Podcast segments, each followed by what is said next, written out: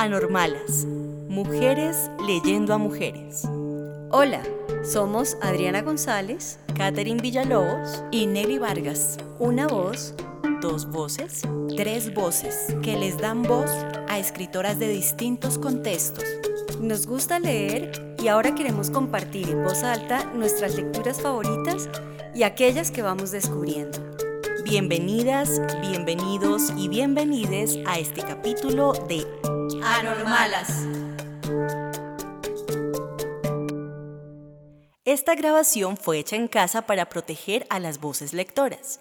Es posible que escuches algunos ruidos que le dan textura a este ejercicio.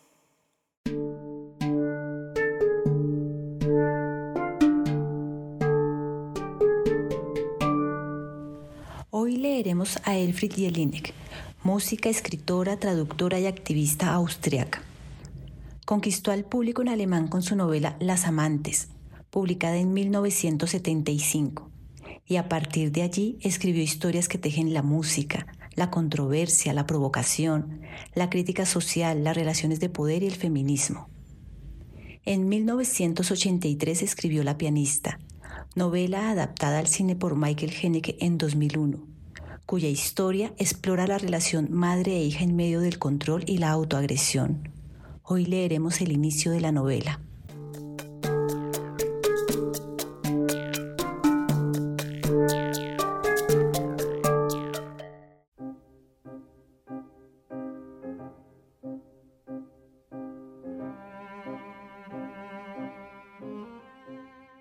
Como un ciclón, la profesora de piano Erika Kohut entra atropelladamente en la casa que comparte con su madre.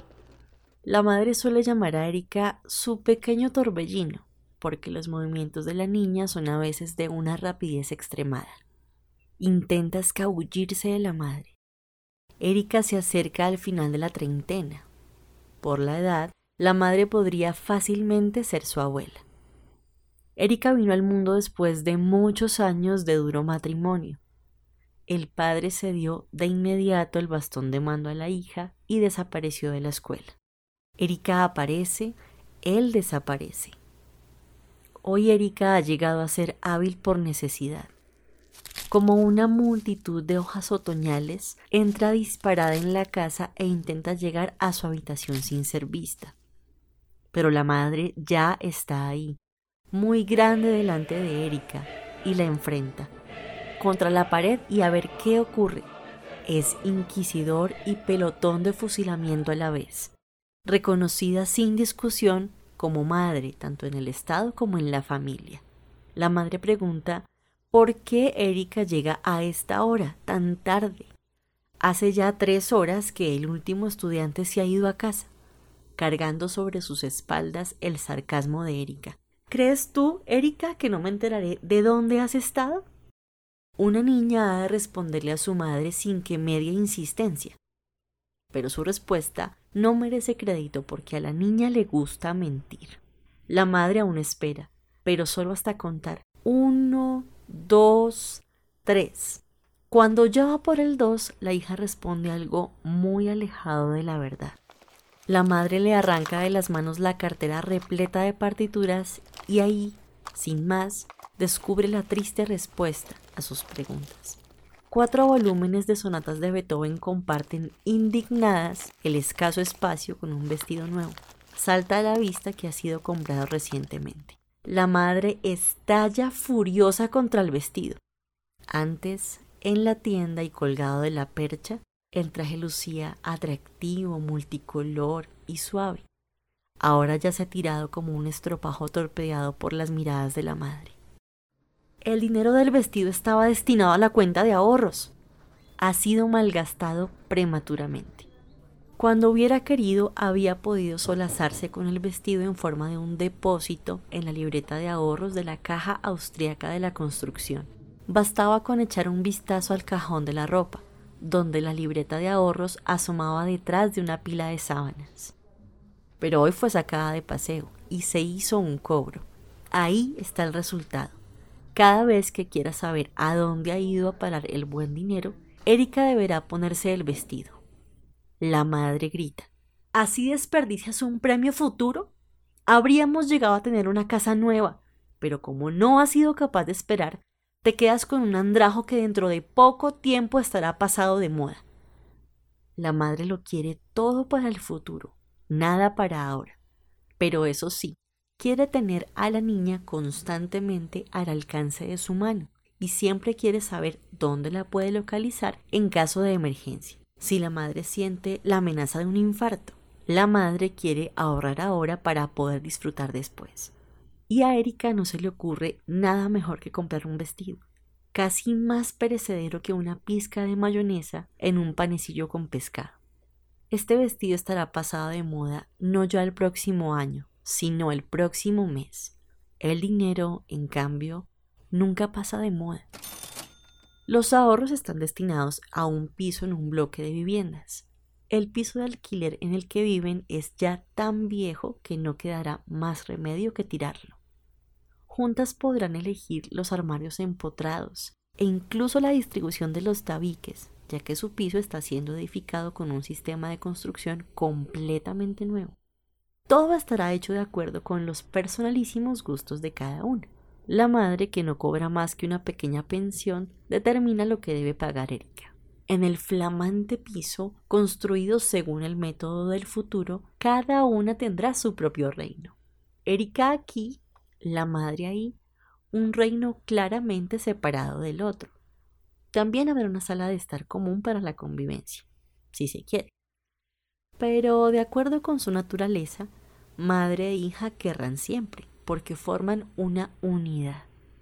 Ya aquí, en esta posilga que poco a poco se viene abajo, Erika tiene un reino propio, donde es mangoneada a gusto. No es más que un reino provisional, ya que la madre entra y sale cuando se le da la gana. La puerta de Erika no tiene cerrojo y una niña no tiene secretos. El espacio vital de Erika es su pequeña habitación. Ahí puede hacer y deshacer, Nadie se lo impide, porque esa habitación es de su absoluta propiedad. El reino de la madre es todo el resto de la vivienda, porque el ama de casa que se preocupa de todo trastea por todos los rincones, mientras Erika no hace más que disfrutar de las labores domésticas maternas. Erika nunca ha tenido que maltratarse trabajando en la casa, debido a que los detergentes dañan las manos de la pianista. Lo que a veces preocupa a la madre durante los escasos respiros que se da son sus múltiples pertenencias. No siempre es posible saber con precisión dónde se encuentra cada objeto. ¿Y dónde está ahora tal o cual huidiza pertenencia? Mm, ¿En qué cuarto se oculta sola o acompañada? Erika, al igual que el mercurio, esa sustancia escurridiza, quizás se escape detrás de la puerta y haga alguna tontería pero la hija se halla cada día puntualmente en el lugar que le corresponde, en casa. Con frecuencia la inquietud hace presa de la madre, porque todo propietario aprende ya desde el comienzo y con sufrimiento, la confianza es buena, pero ha de haber control. El principal problema de la madre consiste en fijar un lugar, ojalá inamovible, para cada una de sus pertenencias, con el fin de que no se escapen. A este propósito sirve la televisión que lleva a la casa hermosas imágenes, bellas costumbres, todo prefabricado y bien envuelto. Gracias a ella, Erika está casi siempre en casa y si alguna vez sale, se sabe con cierta certeza dónde anda revoloteando. Ocasionalmente, Erika va a algún concierto por la noche, pero lo hace cada vez menos.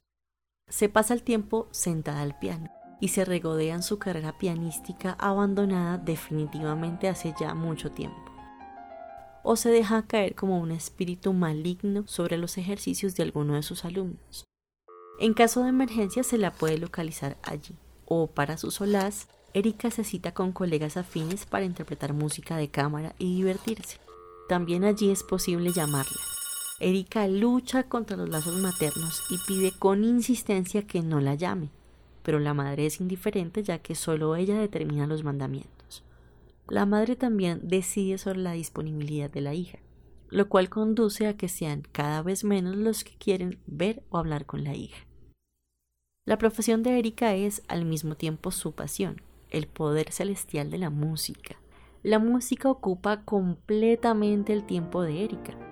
Ahí no hay espacio para nada más. Nada es más grato que una representación musical ofrecida por intérpretes sobresalientes. Cuando Erika acude a alguna cafetería una vez al mes, la madre sabe a cuál ido y puede llamar. Hacemos un discriminado de este derecho, un andamio doméstico para la seguridad y el hábito. Poco a poco la existencia de Erika pierde flexibilidad. Se desmorona de inmediato cada vez que la madre da un manotazo de autoridad. En esos casos, para mofa de los demás, Erika aparece sentada con los restos del cuello ortopédico de su existencia y debe obedecer. Tengo que irme a casa. A casa. Casi siempre está de camino a casa cuando alguien la encuentra por la calle. La madre opina. La verdad es que me parece bien mi Erika tal como es. Probablemente no llegue más allá. Si solo yo, su madre, la hubiese tenido a mi cargo y considerando sus aptitudes, habría podido llegar a ser una pianista que superara las fronteras regionales, sin dificultades. Pero contra la voluntad de la madre, alguna que otra vez Erika estuvo sometida a la influencia de extraños, pretenciosos amores masculinos amenazando con distraerla del estudio. Superficialidades como el maquillaje y la ropa llamaban la atención de ciertas feas cabezotas y la carrera termina antes de haber comenzado. Pero al menos tiene algo seguro entre manos, un puesto de profesora de piano en el Conservatorio de la ciudad de Viena. Y ni siquiera tuvo que hacer años de prácticas en otras dependencias, en alguna de las escuelas musicales de distrito, donde tantos han dejado su juventud, grisáceos, polvorientos, jorobados. Séquito efímero al señor director. Únicamente esta vanidad la maldita vanidad, la vanidad de Erika preocupa a la madre y la irrita hasta no poder soportarla. La vanidad es lo único de lo que poco a poco Erika aún debería ser capaz de desprenderse. Cuanto antes mejor, porque en la vejez, que ya está a un paso, la vanidad es una carga muy pesada. Y ya en sí la vejez es suficiente carga. Está Erika ¿Acaso las grandes personalidades de la historia de la música fueron vanidosas? No lo fueron. Lo único de lo que Erika aún deberá prescindir es de la vanidad. Si para ello fuera necesario, la madre limará con aspereza todas las superficialidades que Erika conserve. Por ello hoy, la madre intenta arrebatar el nuevo vestido de las manos agarrotadas de la hija, pero sus dedos están bien entrenados. ¡Suéltalo! Dice la madre. Entrégamelo. Tu codicia de exterioridades ha de ser castigada. Hasta ahora la vida te ha castigado ignorándote. Ahora también tu madre te castiga ignorándote, aunque te acicalas y pintarrajeas como un payaso. Entrégame el vestido. De súbito, Erika se dirige a su armario. Se apodera de ella un sombrío recelo que ha visto confirmado en varias ocasiones. Por ejemplo, hoy nuevamente falta algo el traje gris oscuro de otoño. ¿Qué ha ocurrido? En el mismo momento en que Erika se percata de que falta algo, sabe quién es la responsable. Es la única persona que ha podido hacerlo. ¡Cabrona! ¡Cabrona! Erika da gritos furiosos a su superiora y se abalanza sobre la madre, agarrándole de su cabellera teñida de rubio oscuro con raíces grisáceas. También el peluquero es caro, y lo mejor es no recurrir a él. Erika le tiña el pelo a su madre todos los meses con un pincel y policolor. Ahora tironea de las greñas que ella misma ha contribuido a embellecer. Las arranca con furia. La madre llora. Al final, Erika tiene las manos llenas de mechones de pelo y los mira enmudecida y con sorpresa. Al parecer, la química ha debilitado la capacidad de resistencia de estos cabellos, pero tampoco la naturaleza habría podido hacer milagros. Por un momento, Erika no sabe qué hacer con ellos. Finalmente va a la cocina y tira a la basura las greñas entre rubias y decoloradas. Con su cabellera castigada, la madre se queda lloriqueando en el salón. Es ahí donde Erika suele ofrecer conciertos privados en los que brilla como la mejor porque en este salón nadie jamás ha tocado el piano salvo ella. La madre aún sostiene el vestido nuevo en sus manos temblorosas. Si quiere venderlo, ha de ser pronto, porque esas amapolas del tamaño de una coliflor se llevarán únicamente un año y nada más. La madre siente la cabeza dolorida precisamente donde le falta el cabello. La hija vuelve al salón y llora a causa de la alteración. Insulta a la madre, vulgar canalla, pero espera que enseguida se reconcilien, con un beso cariñoso. La madre jura que se le ha de caer la mano a Erika porque le ha pegado y tirado el pelo a su mamaita. Erika solloza con más y más fuerza y comienza a sentir remordimientos. La mamaita, que se sacrifica en cuerpo y alma. Erika no tarda en lamentar todo lo que hace en contra de su madre, porque la quiere. Ella la conoce desde su más tierna infancia. Finalmente, como era de esperar, Erika se aplaca pero llora con amargura. La madre cede de buena gana. No puede enfadarse seriamente con su hija. Bueno, ahora prepararé un café y lo tomaremos juntas. Durante la merienda, Erika siente aún más compasión por la madre y los últimos restos de ira desaparecen comiendo bizcocho.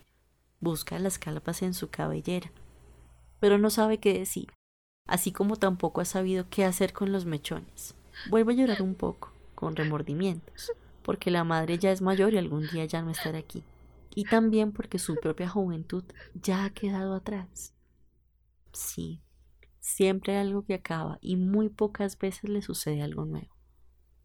Ahora la madre le explica a la niña por qué una chica guapa no necesita acicalarse. La niña responde afirmativamente. Tantos y tantos vestidos que Erika tiene colgados en el armario. ¿Para qué? Nunca se los pone. Estos vestidos son inútiles y sirven únicamente de adorno para el armario. La madre no siempre puede evitar que la niña haga compras, pero es la ama y señora de lo que ha de vestir. La madre decide la forma en que Erika puede salir de casa.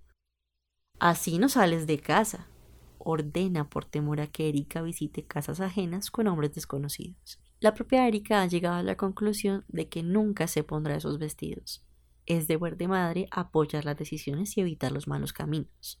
Así, después no habrá que cubrir las heridas dolorosas por no haber tomado precauciones.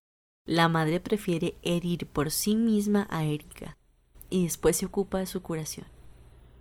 La conversación pasa a más y llega al punto en el que salpica con acidez a aquellos que, a izquierda y derecha, amenazan o podrían amenazar a Erika. No hace falta, no hay que permitirles hacer lo que quieren. Pero tú lo permites, aun cuando bien podrías frenarlos. Pero eres demasiado torpe para ello, Erika. Si la profesora se lo propone con decisión, ninguna jovencita, al menos ninguna de su clase, saldrá adelante ni hará carrera como pianista contra su voluntad y plan. Tú no lo lograste, porque han de conseguirlo otros en tu lugar y además procedentes de tu propio rebaño de pianistas. Mientras todavía moquea, Erika coge el pobre vestido entre sus brazos y con tristeza y en silencio lo cuelga en el armario, junto a los demás vestidos, pantalones, faldas, abrigos y trajes. Nunca se los pone, solo han de estar ahí para cuando ella retorna a casa por la noche. Entonces los extiende uno al lado del otro, se los pone delante del cuerpo y los mira, porque son de su propiedad si bien la madre se los puede quitar y venderlos, no puede ponérselos. La madre es demasiado gorda para esas prendas tan estrechas. No le quedan bien. Todo esto es completamente suyo. Suyo. Es propiedad de Erika. El vestido aún no sospecha que en ese preciso momento ha concluido su carrera sin pena ni gloria. Es guardado sin ser utilizado y jamás saldrá de ahí. Erika desea únicamente poseerlo y mirarlo, mirarlo desde lejos. Ni siquiera quiere probárselo. Le basta con ponerse encima esta poesía de tela y colores y moverse con gracia, como si soplara un viento primaveral. Erika se probó el vestido en la boutique y nunca volverá a ponérselo. Ya ha olvidado el placer efímero que le provocó el vestido en la tienda. Ahora tiene el cadáver de otro vestido. Pero este es, al menos, de su propiedad.